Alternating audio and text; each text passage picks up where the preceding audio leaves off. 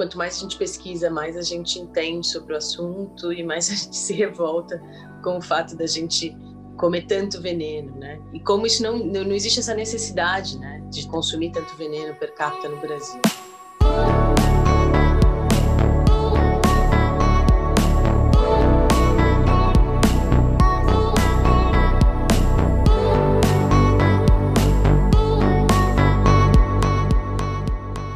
Bem-vindas, bem-vindos a mais um episódio de Abrindo Caminhos, o podcast para quem busca ser a melhor versão de si mesmo.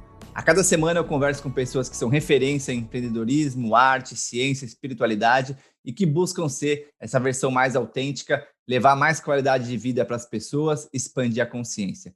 E hoje eu tenho a alegria de conversar com a Bel Coelho. A Bel é a chefe do restaurante clandestino, apresentadora do programa Receita de Viagem e ela descobriu desde cedo sua vocação. Ela foi formada pelo Culinary Institute of America. Ela é defensora da agroecologia e de cadeias social e ecologicamente limpas, justas e sustentáveis.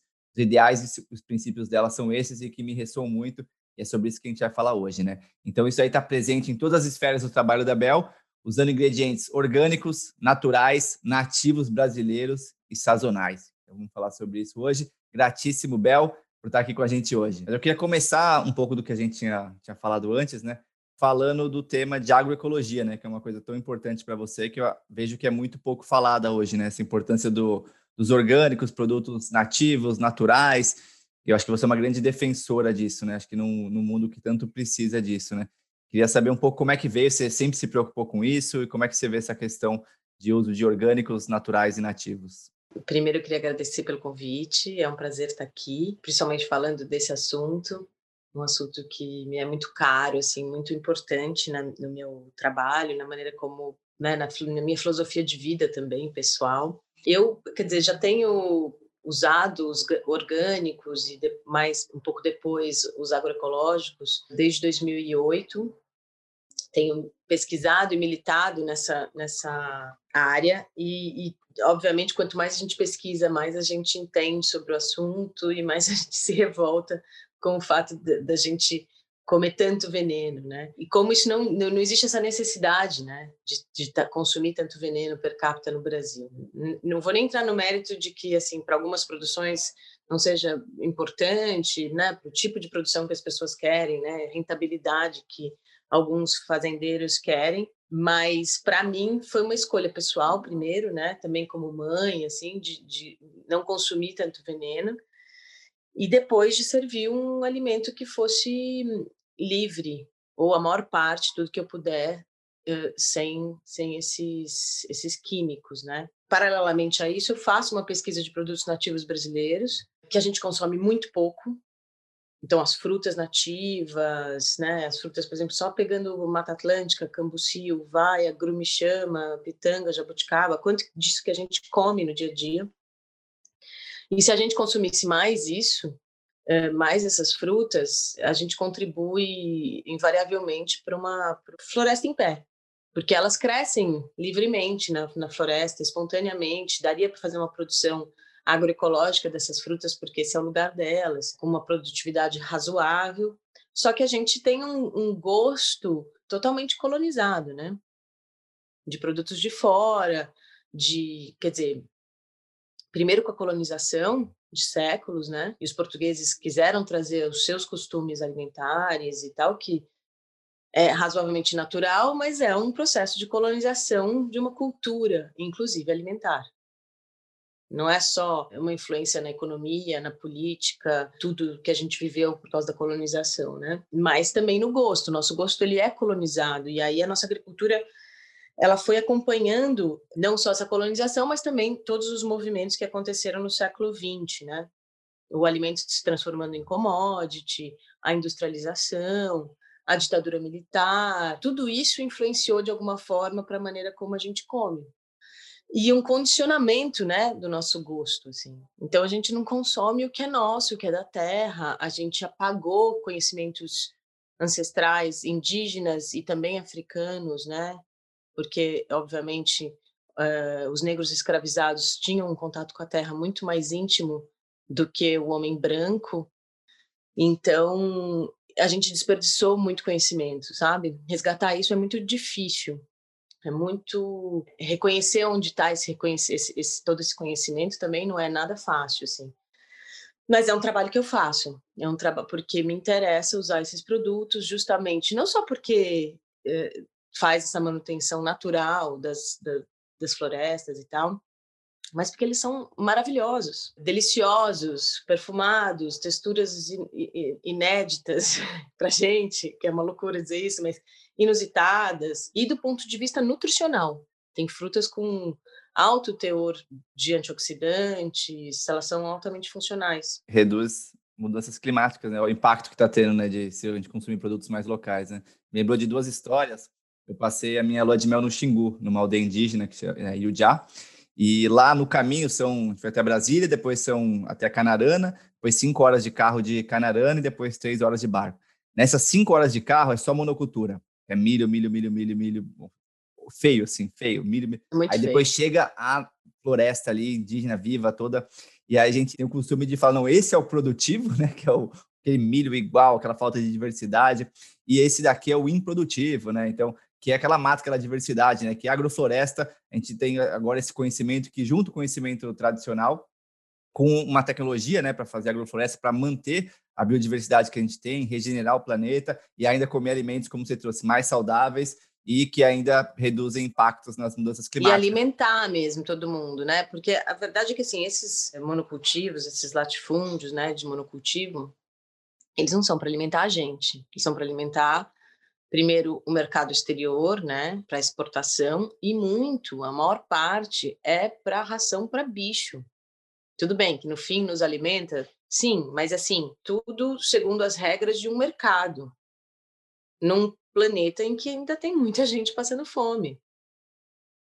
Mais de um bilhão passando fome. Sei lá, é, quer dizer, acho que até mais, se não me lembro exatamente agora esse número. Um ou dois bilhões de gente na miséria absoluta, assim, não faz nenhum sentido não com a quantidade de, de alimento que a gente produz e desperdiça. Então, se não tivesse nesse, nessa, nesse sistema econômico, né, de enriquecimento de alguns, né, e poucos, e o retorno é, é isso, assim, o quanto desse milho que você falou alimenta o brasileiro ou quem está passando fome. E que é uma ilusão vendida, né? É uma ilusão vendida. É uma ilusão. É, as monoculturas que alimentam, quando na verdade é o pequeno produtor, né? Que é mais de 60%, 70% da alimentação, que a gente não dá valor e ainda fica é, promovendo mais agrotóxicos, que aumenta ainda essa dificuldade que eles têm. E ainda coisas igual tinha a feira do, da Água Branca em São Paulo, né? Que eu lembro que foi proibida também, porque era associada ao MST.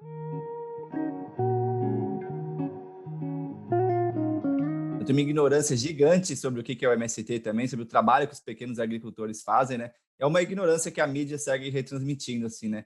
Queria ver se você acha que isso está mudando, se a gente está tendo um pouco mais de consciência como humanidade aqui no Brasil sobre isso, ou está piorando ou está igual? O que, que, você acha? Eu acho que a gente está tendo mais consciência, assim, mais, a gente tem falado mais sobre o assunto, sobre o MST principalmente e tal. O MST, ele como no, no fim não tem, é agricultura familiar e é de pequenos produtores, porque né, eles reivindicam terras improdutivas e conseguem, eles apropriam é, através do governo, é importante dizer isso, assim, não é que eles só né, ocupam um espaço e, e, e começam a produzir naquela terra, depois eles regularizam esse espaço e produzem, né, em terras que estavam absolutamente improdutivas. Então eu acho que não, e além de tudo, eles se adaptam ao que, o que a ciência comprova que é melhor para a saúde. Então, eles começaram a estudar a produção orgânica, agroecologia e aplicar isso nas fazendas do movimento. E fazem, assim, e fizeram um trabalho agora na pandemia também de entrega de alimento que é inacreditável, assim, sabe? Poucas, poucos movimentos fizeram tanto. Então, a gente tem que parar de propagar fake news, né? Sobre um movimento, sobre... porque é isso também, as pessoas vão inventando, criando narrativas para cumprir uma agenda política contrária ao movimento, sabe? Em favor de uma classe que é a de, né, do agronegócio, do, enfim, des, dos, desses grandes latifundiários e tal, que, que pode existir alguns que estejam bem, bem intencionados, eu não, eu não descarto isso de jeito nenhum, assim ou que estejam produzindo de maneira da maneira mais sustentável possível, desses grandes, acredito que, que sim, que exista também. Só que o dano que esse mercado faz para os pequenos produtores e agricultor familiar é gigantesco. Primeiro, porque incentiva eles também a usar veneno, porque é isso, na mesma zona rural que tem um grande latifúndio, vai ter agricultura familiar. E, e também incentiva ele a, a, produzir um produto só. E também regulariza, um, o, o, é, regula o, o mercado para consumir somente milho, soja, trigo, sabe? É, é, muito... A biodiversidade, ela é resumida a cinco itens, sabe? E, e isso pro ponto de vista, do ponto de vista do solo, do meio ambiente, é péssimo, né? Agora, socialmente também é péssimo, porque aí a pessoa não consegue mais se alimentar da própria terra. Se ela vai produzir só milho, ela não vai comer só milho, ela vai ter que comprar outras coisas. E aí, essas coisas, essas aberrações da gente ver gente do campo tomando Coca-Cola, comendo industrializados, muitos industrializados de péssima qualidade, é, ou sei lá, ribeirinhos tomando Coca-Cola, num lugar onde não chega carne, onde não chega enfim, ao invés de tomar o suco de açaí que eles tomavam antes.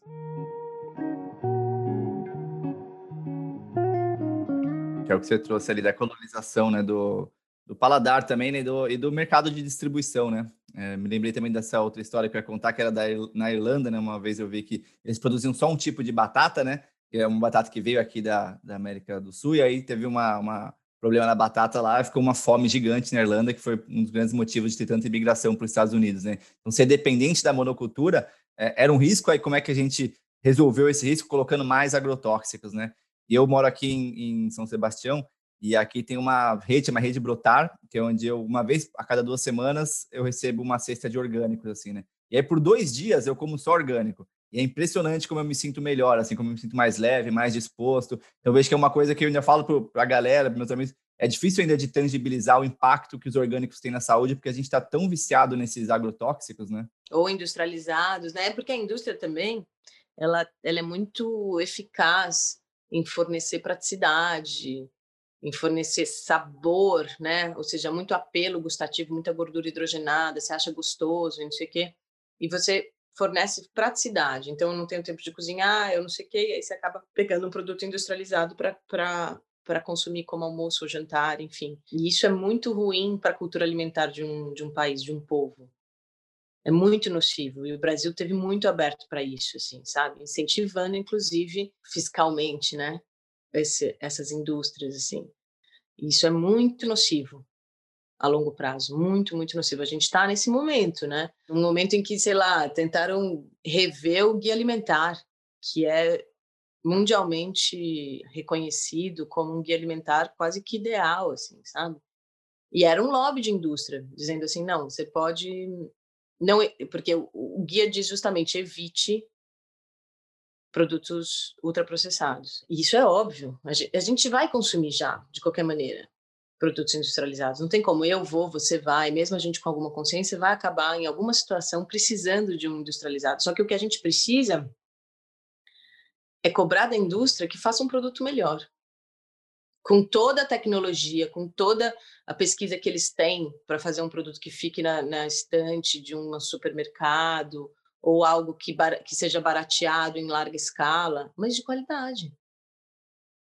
Vai ficar um pouco mais caro? Certamente. Mas assim, precisa lucrar tanto, é, assim, não, não dá mais para a gente pensar economia e produtividade às custas da nossa saúde e bem-estar.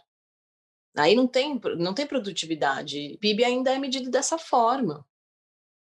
É, né?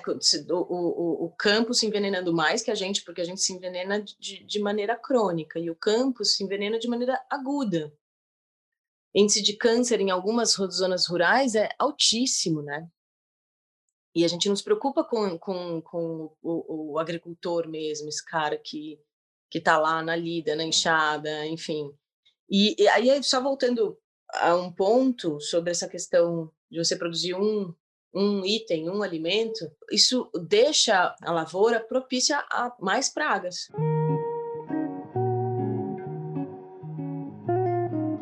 Uma coisa que eu, eu tenho muita dificuldade, eu morei na Califórnia também um tempo, dois anos, e lá tinha essa questão dos mercados locais, né? Que é onde eu fazia as compras, né? Nos mercadinhos locais. Aqui tem a questão da feira, né?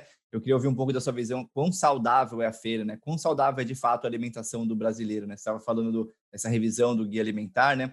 Como é que você vê a alimentação do brasileiro, a questão das feiras e do, do geral, né? O clássico ali, arroz, feijão, bife, batata frita, como é que é o, na tua visão isso? Eu acho que assim, eu não sei se já não está mudando essa, esse arroz feijão, sabe? Eu acho que o arroz feijão, uma verdura e uma proteína, mistura, né, como é chamado e tal, eu, eu acho que, que há uma boa alimentação, farinha de mandioca, e, enfim. O problema é, é daqui para frente, o que, que a gente vai né, transformar disso, assim. Por exemplo, você pega o café da manhã do nordestino, ele é super saudável.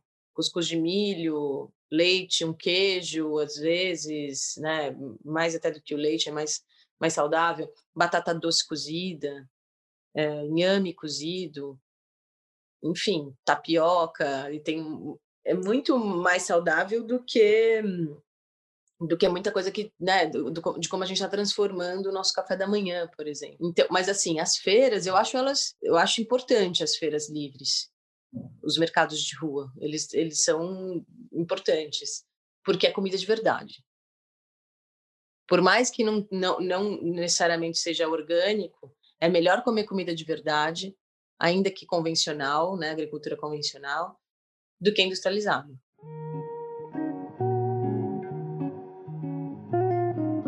Como você vê assim, a questão dos orgânicos, né? É, igual meus amigos assim, que se interessam, que tem essa essa preocupação ambiental, mas na hora do orgânico mesmo, não, ou não vê importância, ou porque é mais caro, ou porque, na minha visão, não teve a experiência ainda de comer orgânico por vários dias, assim, né, consecutivos, né? Ainda é uma coisa, deixa de ser prioritário, né? A alimentação, que é uma das coisas mais importantes do ser humano, acaba a gente sempre ficando em segundo plano, até pela própria sociedade extrativista, com pressão, que a gente tem que sempre estar produzindo, fazendo mais, sempre mais preso na mente, assim, né? Mas como é que você vê e como é que você conversa com as pessoas para mostrar para elas, né? Acho que não é uma questão de convencer, né? Eu acho que o ativismo é muito mais uma questão de mostrar o benefício que isso faz para você, para o planeta, para todo mundo, né? Como é que, você, como é que são Sim. essas conversas com você? Eu entendo que tem gente que tem a preguiça, porque não é em todo o mercado que tem, porque de fato é mais caro. Eu acho que a gente tem que tentar incentivar para quem tem um poder aquisitivo de incentivar, né, para esses produtores poderem sobreviver.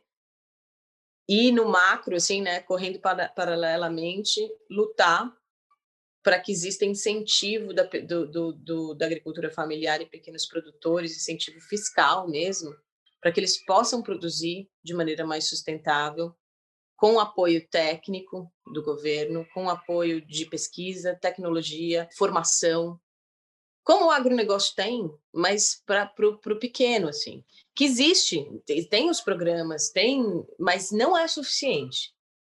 Quando a gente pega, né, nos últimos anos, o que se foi isentado para o mercado de agrotóxicos e o que se foi isentado para agricultura familiar é muito existe um abismo sabe? Então como é que a gente quer transformar a agricultura no Brasil em algo mais sustentável né? Um manejo mais mais saudável se não existe incentivo né? Políticas públicas para que isso aconteça. E aí assim ó que se fala não mas o agronegócio ele carrega nas costas 23, de 23 a 25% do PIB do Brasil. É óbvio. Primeiro porque a gente tem o tamanho que tem, a gente tem um histórico rural, né? Já não é mais tão rural, mas foi muito rural e é um incentivo atrás do outro, assim. Acho que poucos setores são tão incentivados do ponto de vista fiscal e tudo como o agronegócio. E aí o que, gente, o que eu desejo é primeiro que esse incentivo seja equilibrado para a agricultura familiar de manejo sustentável, ou seja, isso precisa mudar radicalmente, ou seja, as pessoas que estão produzindo dessa forma, elas deviam, elas deviam receber para isso, sabe? Isso acontece na França, inclusive. Porque existe um benefício ambiental que a gente não consegue precificar, mas é gigantesco.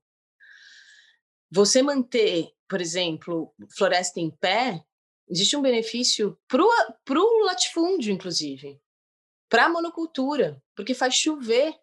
Né? Quem, que, quem que retém água? Floresta.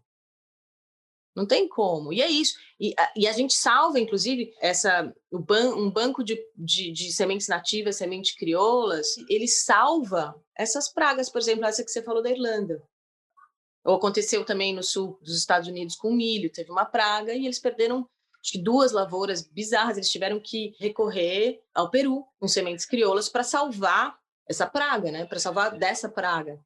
Então, é isso que o que eu estava falando assim, quando você faz uma, uma, uma, quando você tem uma monocultura e você faz um melhoramento genético e muda geneticamente essa semente, você deixa ela muito frágil do ponto de vista biológico. Pode ficar mais produtiva, pode ficar até mais gostoso, pode ficar maior, mas frágil do ponto de vista biológico. E muito suscetível a pragas. Aí o que, que você faz? Você cria, né, as indústrias são todas alinhadas. Você cria um insumo, um agrotóxico, para combater aquela praga específica, enfim, e assim vai. E aí que a gente chega numa, numa aberração genética. Eu não tenho nada contra melhoramento genético, cruzamento genético, e até a transgenia, se ela tivesse em favor do, do meio ambiente e do ser humano, da, da, da saúde do ser humano, né? Tem uma outra questão também, né, que uma coisa que você se importa bastante, eu vejo, que é a questão da sazonalidade, né, dos alimentos, né? Que acho que talvez os agrotóxicos entram nessa também para fazer aquele alimento dar ao longo do ano inteiro, né?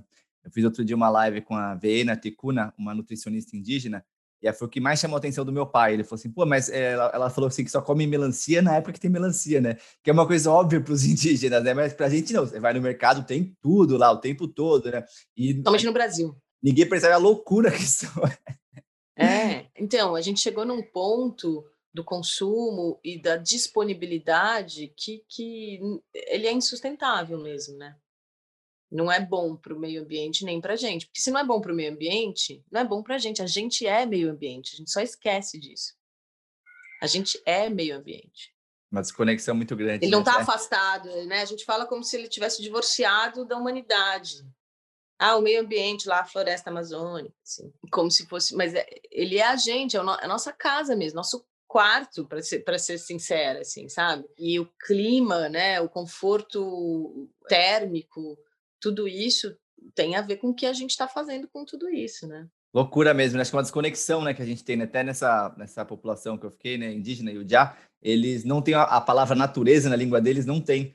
Eles, só, eles usam a palavra em português, natureza, porque nós somos a natureza, né? Acho que tem uma desconexão claro. tão grande, né? O homem é a natureza, então a gente está aqui, até a palavra recursos naturais, eu acho um absurdo, né? Como se fosse recursos que está ali para a gente usar, né? Ou recursos humanos, né? Como se fossem outros humanos fossem é, meios para o nosso fim, né?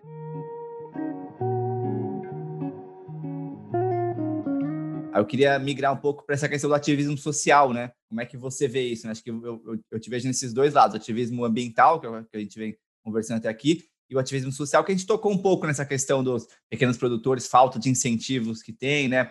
E também outras formas de exploração de humanos, né? Acho que como é que você vê aí o seu trabalho é, como ativista social? Eu acho que uma luta depende da outra, assim, sabe? Não, eu não consigo fazer uma só. Não dá para a gente falar de, de cadeia do alimento sustentável, saudável, sem falar de povos da floresta, de indígenas quilombolas que estão ali como guardiões dessas sementes, guardiões da floresta, assim, por exemplo, né? Só para pegar um exemplo, nos grandes centros, no São Paulo, por exemplo, não dá para a gente falar numa cidade como São Paulo sem falar da periferia, do bem-estar da periferia. Ou não dá mais para falar sobre qualquer coisa sem, no Brasil sem a gente falar de racismo, né? Não dá mais para a gente falar mais sobre democracia no Brasil sem falar de racismo, né? Um, um, um país que tem toda a sua história talhada e com, essa, com, com, com a questão do racismo estrutural década a década sendo, sendo reafirmado, né? E, e, nós brancos temos, eu me sinto assim nessa nessa obrigação de ser parceira dessa luta, assim, sabe? Como uma uma reparação histórica. E porque sei que a minha família, as famílias dos brancos em geral se beneficiaram do racismo estrutural. Da escravidão e do, do racismo estrutural, né? Quem que construiu o Brasil, né? Ninguém não estou falando só, né, de cidade, de casa, de Estou falando de tudo, né? Quem que trabalhava na lavoura, para os senhores de engenho, enfim, né? Como é que o Brasil, a sociedade do Brasil foi sendo formada nesse, em todos esses séculos. Então, tá tudo muito interligado no fim, né? Muito interligado. Quando a gente negligencia tudo isso, a gente perde muito como cultura. E a cultura alimentar também vai nessa nesse balaio. A gente a gente perde. Se a gente faz com que a população, pobre ou não pobre, se alimente mais de industrializado, a gente está matando cultura alimentar e alimentando mal a nossa população, porque é mais barato, porque as periferias são desertos alimentares, ninguém encontra comida de verdade. Aí não estou nem falando de orgânico. A gente não tem mais as quitandas, não tem mais quintal, espaço para quintal para o cara produzir uma taioba, uma couve, sabe? E assim, e as famílias que migraram, seja do Nordeste, do Sertão, ou dos interiores mesmo, que sabiam plantar, sabiam que era bom comer e tal, tá, essa, essa cultura está sendo perdida, né? Então não tem mais como a gente pensar o Brasil, um Brasil mais saudável, um Brasil que sem, sem falar dessa, da, da desigualdade e do racismo, né? Eu acho que é, são pontos chave e também do machismo, do feminicídio, acho que são questões que elas vão permeando e fazendo com que a gente se alimente pior, que a gente destrua o meio ambiente de uma forma predatória. Eu acho que está tudo muito interligado, assim. Então, eu não consigo mais fazer só uma luta, assim, sabe? Eu até tentei, porque não é fácil também. A gente ficar levantando todas as bandeiras e tal, é muito difícil. É muito difícil, porque existe também assim, ai, que saco, Abel de novo vindo falar da causa indígena, ou de novo falando de feminicídio, ou né, da importância do antirracismo. Mas nós, como brancos, se a gente não parar para ouvir com humildade e, e saber que a gente foi racista, não só com negros, mas com indígenas, que, que a gente é parte. É isso, assim, eu fui educada numa escola particular e eu tinha a minha casa limpa, provavelmente ou sempre por uma mulher negra, com banheiro limpo, assim, com casa limpa, cama arrumada, enfim, tudo que uma mulher, uma mulher branca de elite, uma menina branca de elite pode ter, eu tive. É óbvio que eu vou ter mais oportunidade e chance de estudar um ambiente muito mais propício do que uma criança de periferia que pega ônibus, que não, né, que tem que arrumar sua própria cama, arrumar seu, né, limpar seu próprio banheiro, enfim, você entende a desigualdade, a, fa a, a, falta de oportunidade, assim?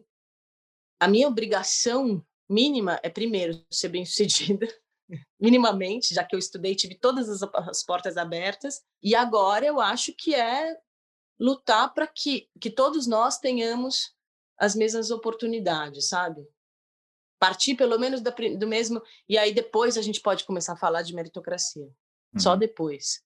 Justíssimo. Né? Esforço, ou sei lá, sabe? Bom, me lembrou o papo da semana passada, foi com a Solange Barbosa, ela é a CEO da Rotas da Liberdade. Então, uma mulher negra que leva a, todos, né, brancos e negros também, mas para conhecer lugares do Brasil que tem muita história negra que ou foi negligenciada ou que são lugares assim maravilhosos, mas são muito poucos turísticos, né? Porque o turismo esquece isso também. Né? Na verdade, eh, eu tenho. É, minha tataravó era negra, né? Então, tem esse lance do embranquecimento da população, da família. Rolou muito isso. A gente joga embaixo do tapete, não, não aconteceu racismo, não, tá, todo mundo tem as oportunidades iguais daqui para frente, mas o fato de você ignorar, é igual um estilingue, né? Quanto mais você vai puxando, mais longe vai, né? A gente ignorar a história, a gente vai continuar com essas polarizações e com esse. Ninguém quer ser visto como uma pessoa má, né? Ninguém quer ser do mal, né? Mas então eu como não sou racista, né? racista né? É, ninguém quer ser é. visto, mas a, a gente, gente percebe, é. Né? A gente é e a gente foi, e a gente pode até deixar de ser, é, mas é muito importante a gente saber que a gente foi em algum. Qualquer branco foi no Brasil. E assim, tudo bem. Não é, não, não é tudo bem, mas assim, vamos, vamos só encarar com a verdade, é isso. Porque senão a gente não consegue evoluir. A gente não consegue enxergar o que a gente não enxerga como racismo. Eu sempre conto uma história de uma grande amiga que trabalhou comigo em vendas e ela foi comigo para Petrolina numa palestra, foi me acompanhando e era um voo da madrugada, tipo duas da manhã. Então a gente foi para Guarulhos a uma da manhã. E eu tava de moletom, chinelo, sabe? De, de Birkenstock e totalmente para dormir no avião, chegar no, no, hotel e dormir, sabe? E ela estava super arrumada, assim, sabe? Toda negra, toda gata e tal. E aí eu fiquei muito. Eu falei, nossa, Paty, por que, que você tá tão linda? Não sei o que e tal. Ela falou: se eu for vestida como você tá, eu vou ter olhar e sofrer, e sofrer racismo né, só no olhar do Uber até Petrolina. E eu nem enxerguei isso. Você entende que o, o nosso racismo ele está até em não enxergar. Então é isso. Não estou dizendo que a gente é um racista raiz que tem raiva do povo negro de jeito nenhum. Pelo contrário, eu me sinto parceira, eu me sinto parte da luta antirracista. Obrigada, né? Mas a gente ainda tem, um, né? É isso. A gente não. Você não entra numa numa loja e se você checar seus, o seu bolso, vai vir um, um segurança negro ver o que, que você está fazendo, se você não está colocando nada no bolso, você... Uma mulher negra, ela não olha a bolsa dentro de uma loja, com medo de ser repreendida porque talvez esteja roubando, colocando alguma coisa na bolsa. A gente não sabe o que é isso. O que é passar por isso, né? Então, enfim, é, eu, eu acho isso, assim, a gente tem que... Existe uma reparação histórica importante que os, que os brancos conscientes... Quem não se beneficia de uma sociedade mais igual?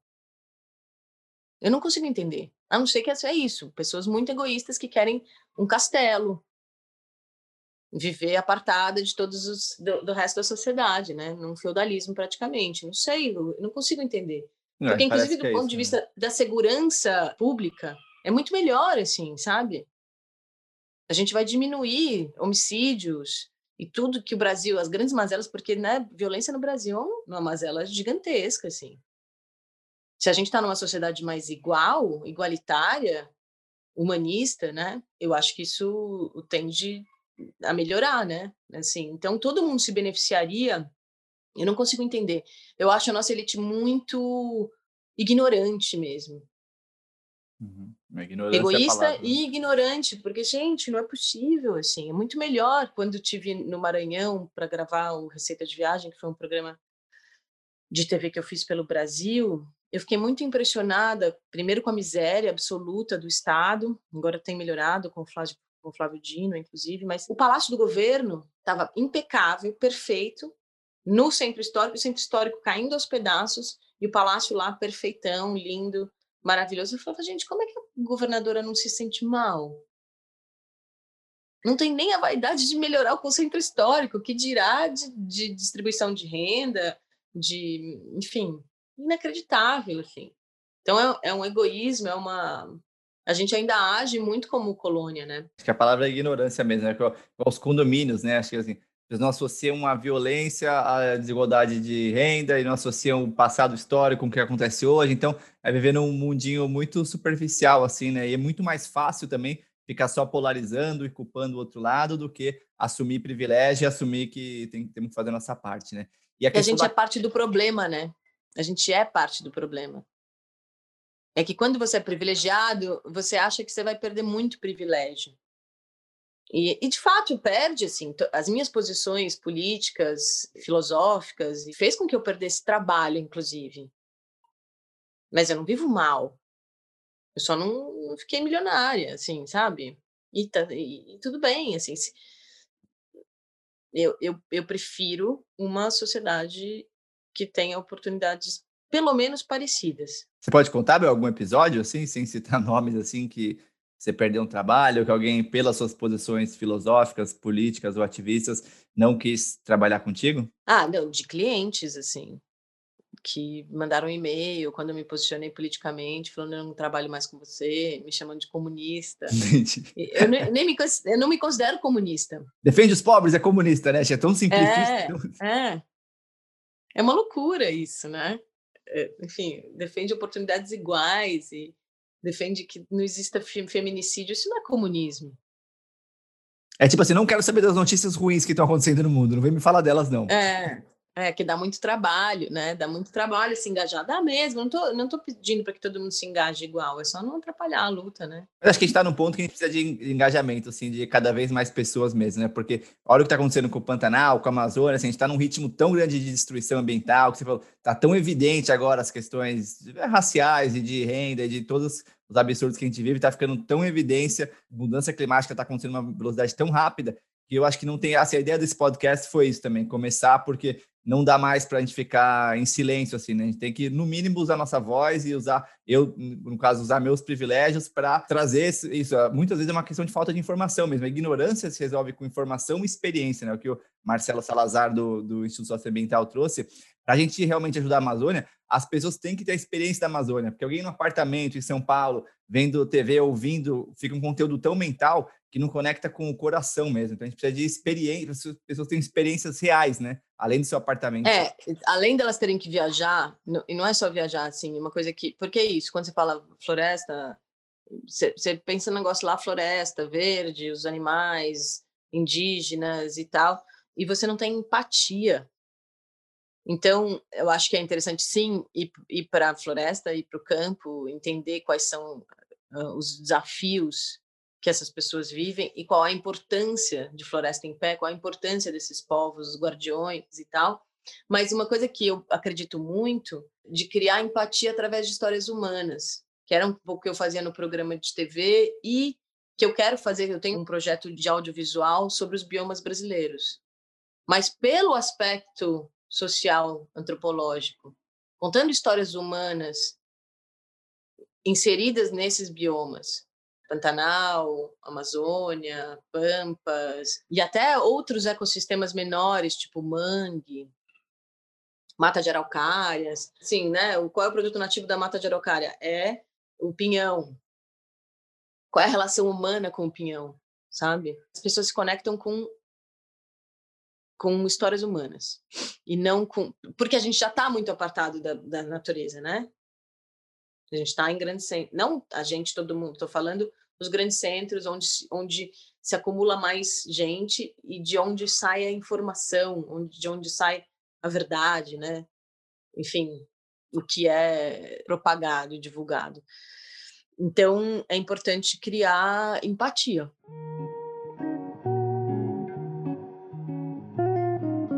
Bel, em relação à cadeia, né? A cadeia de valor, uma coisa que eu tenho muita dificuldade quando eu vou comprar alguma coisa, algum alimento, é saber a cadeia, né? Quer saber como é que você faz essa pesquisa no seu restaurante? Mesmo quando eu morava na Califórnia, que tinha muito selo de orgânico, você não teve dificuldade de checar, realmente eu não tenho condições de eu checar se, por exemplo, essa cesta da rede brotária que chega aqui, confio, são os produtores aqui da região, mas se eu vou num mercado ou se eu vou em algum restaurante, para mim é muito difícil confiar que tanto a cadeia ambiental foi respeitada, como não tem como separar, né, como você trouxe. E a cadeia social, né, assim, começou ali com aquele escândalo, acho que da Zara, né, de trabalho escravo, que ele ficou mais famoso assim, mas como que no dia a dia as pessoas podem checar se o que elas estão consumindo é algo que respeita. Ir atrás da, da, do sítio ou do produtor, normalmente tem na embalagem, né? Você não vai saber exatamente, tá? mas o selo já é uma, uma comprovação de que aquela produção é orgânica. Mas existem pessoas em transição ou pessoas que ainda não conseguiram o selo, mas como eu já visitei, eu sei que é orgânico. Você sabe o que é uma produção orgânica. Ela costuma ser mais biodiversa, o sabor da comida. E eu visitei muito produtor. Então, na minha triagem é um pouco assim. E agora estou tentando consumir mais em São Paulo, de parelheiros, né? Enfim, tudo isso. Eu conheço pessoalmente, não tem mais atravessador para mim, mas dá mais trabalho para um restaurante. Muito mais fácil pedir do Ceasa e entregar e receber tudo. Muito mais fácil. Então, é um, dá trabalho. É a única coisa que eu posso dizer, dá trabalho, mas depois as coisas vão ficando mais fluidas, uma vez que você sabe.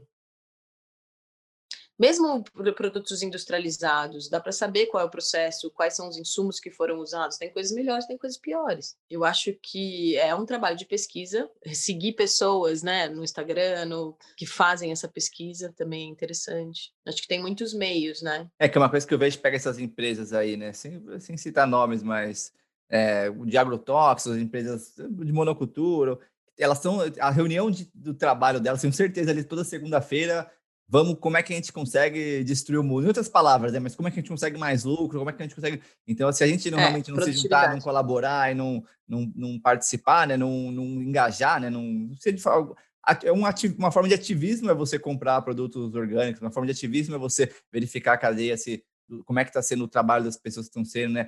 Uma, talvez um jeito simples de começar sem ter que comprar briga, né? Porque na verdade, se você fala publicamente, você vai perder cliente, vai ter acontecer coisas desse tipo. Mas quem não quer ter esse risco mais, se posicionar a favor do mundo, da regeneração, pode começar no consumo, né? Eu vejo o, o consumo como uma maior forma de ativismo hoje, né? É, consumir menos também.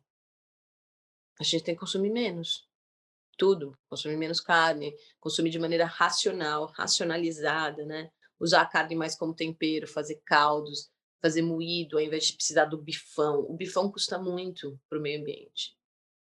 Porque faz com que a gente mate mais boi, porque a gente não valoriza as carnes de segunda, nem os ossos, nem os ossos vão para moer e virar comida de, de, de animal e tal. Se a gente usasse tudo isso, porque aí, do ponto de vista nutricional, a gente estaria resolvendo essa questão né, da, da B12, por exemplo, que a gente precisa, alguns complexos, né, que são importantes, você consegue também através de vegetais, se você tiver uma, uma alimentação bem equilibrada, mas é um pouco mais difícil de você conseguir. Mas assim, achar que o mundo vai parar de comer carne, a humanidade vai parar de comer carne, é uma utopia absoluta, não acredito, não vai acontecer.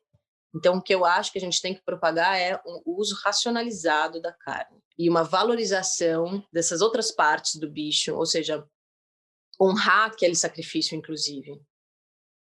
Vamos usar o osso, vamos usar, mas usar mesmo, não é descarte, né? E isso os chefes de cozinha podem ajudar muito, que é criando repertório, receituário para essas outras partes, né? Acho que tem uma questão da cerimônia também, né? Igual, por exemplo, recentemente eu comecei a consumir mais cacau. Café me dava muito taquicardia, eu tenho, tenho evitado, tentado reduzir meu consumo de café.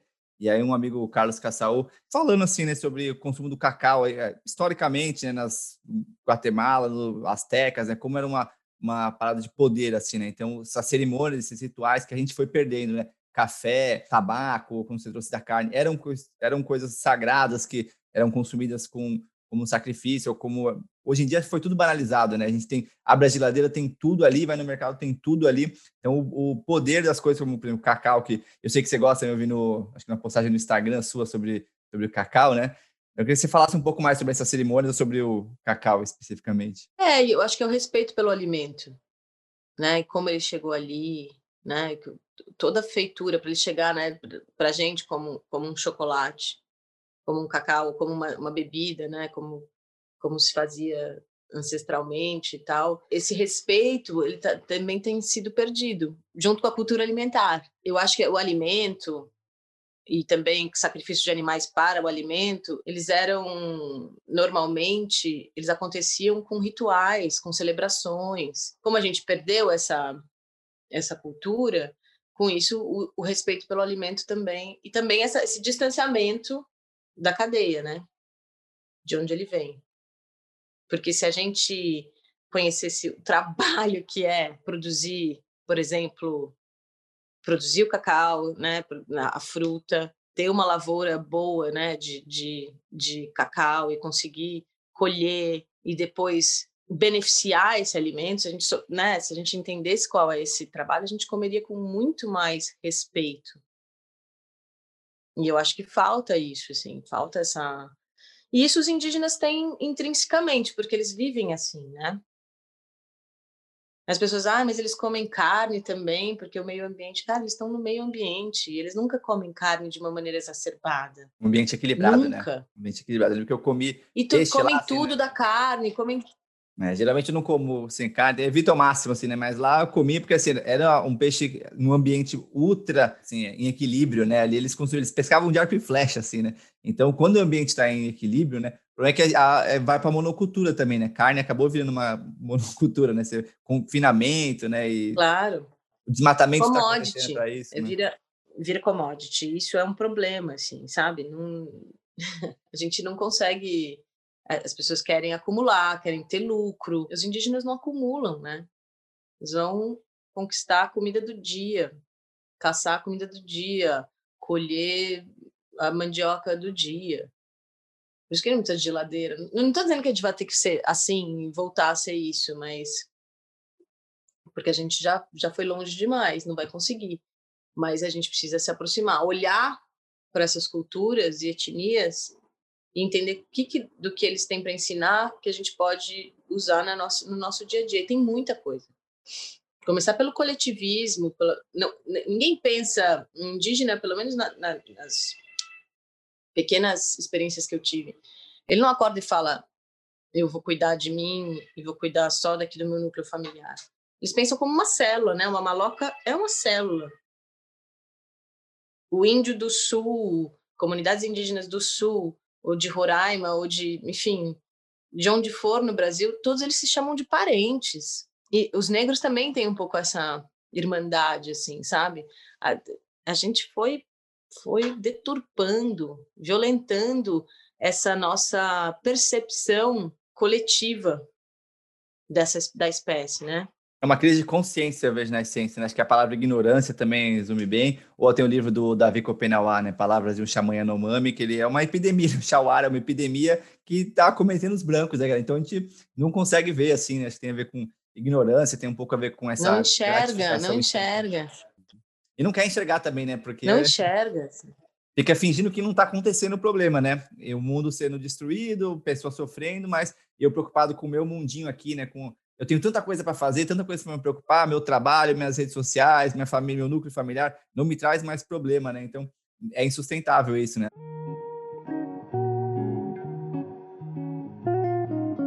Infelizmente, já chegando aqui no, no final do nosso papo, queria que você trouxesse livros ou filmes, conteúdos, como é que impactaram na sua vida, o que você acha que nesse momento é importante para as pessoas que estão ouvindo a gente, lerem ou assistirem? Que, que... É, falando do Copenau, A Queda do Céu, eu acho que é um livro assim muito importante. O, o livro do, estou falando dos mais e mais sobre meio ambiente, assim, ideias para mudar o, o, fim do mundo do Krenak, também tem me influenciado bastante. Os livros da Djamila, todos sobre feminismo e racismo, também têm sido, eu acho que eles eles eles mudaram a minha forma de enxergar tudo, né? De, de, não é nem mudou a forma, eu passei a enxergar coisas que eu não enxergava antes sobre racismo, principalmente contra a mulher negra, é, e, e, o quão é importante a gente dar voz para essa base dessa pirâmide, né? Dessa mulher que é absolutamente invisibilizada, maltratada, e, e como a gente colocar essas pessoas em espaços de poder e representatividade, como todo mundo vai ser representado se elas estiverem no poder, ou se um indígena estiver no poder. Ele vai pensar no todo, porque é a natureza dessa condição, né, dessas condições.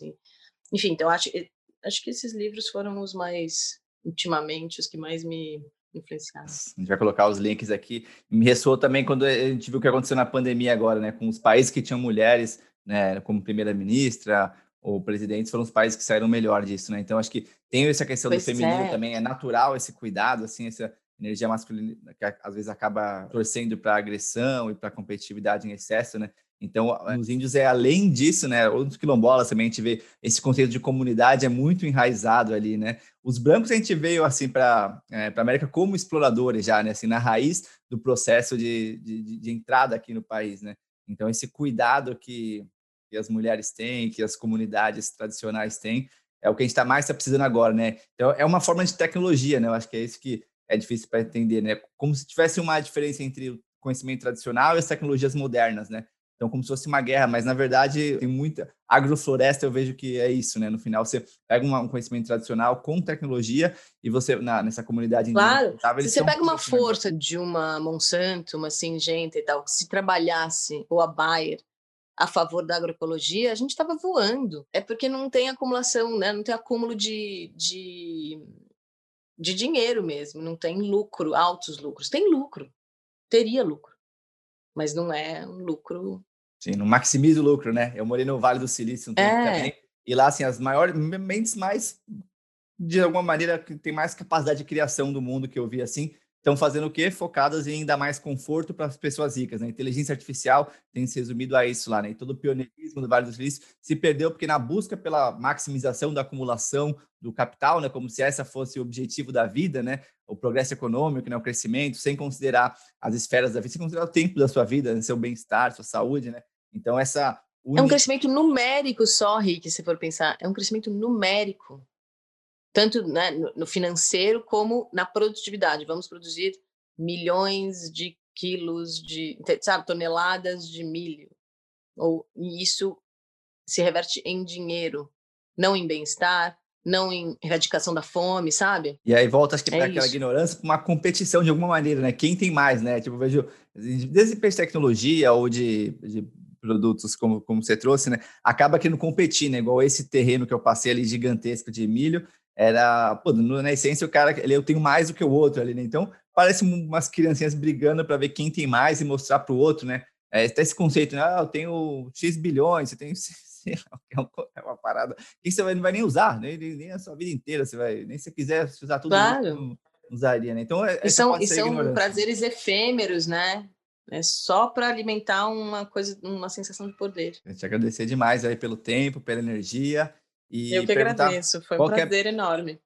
Melhor maneira das pessoas entrarem em contato contigo, redes sociais ou sites, é, e falar um pouco, talvez, dos próximos passos aí, né? O clandestino. Até que esqueci de perguntar, queria saber se tem a ver com a música do Mano Tchau, o nome clandestino, que eu adoro demais. e redes sociais tuas, é como demais. entrar em contato contigo e próximos passos aí. Bom, minha rede social é Bel Coelho no Instagram, também Bel Coelho no Facebook e Bel Coelho underline BR no Twitter. Eu fechei o clandestino por enquanto, porque é menu degustação, é uma coisa muito complexa para ser aberta nesse momento. Mas estou para abrir um restaurante, um café barra restaurante dentro do Copan, dentro de uma livraria no Copan, com justamente essa filosofia né, de, de, de uma consciência né, da, da cadeia do alimento e também um, um, uso mais racionalizado de proteínas animais. Ah, eu acho que é principalmente isso. Tenho esse projeto de audiovisual que é bem importante para mim, com o recorte dos biomas Acho que para já é isso. Maravilha, bastante coisa aí, Bel. A gente agradecer Muito de novo, então, obrigada. pela energia, pela presença e pelo ativismo é, social e ambiental, que é um só, né? A gente até criar uma palavra agora, para não criar mais uma separação no mundo que já tem tanta separação, né? É. Então, gratidão. Socioambiental. É isso. É isso, é isso. Obrigada. Gratíssimo, Valeu. então, Bel. Tchau, tchau. Tchau, tchau. E gratíssimos por ter escutado a gente hoje aqui no Abrindo Caminhos. Cada semana eu converso com pessoas que são referência em empreendedorismo, arte, ciência e que buscam ser a melhor versão de si mesmo. Gratíssimo por estar acompanhando a gente, por ouvir, por assistir a gente. Seguir a gente no Spotify, se inscrever no nosso canal no YouTube, comentar no YouTube, no Instagram e compartilhar principalmente esse papo com quem você acha que pode se interessar agroecologia e ativismo são temas tão essenciais hoje em dia, ativismo socioambiental, né? Eu acredito que isso resume bem o que a gente está precisando aqui nesse, nesse mundo aí, né? Então, agradecer a todos aí por estarem acompanhando a gente e até semana que vem.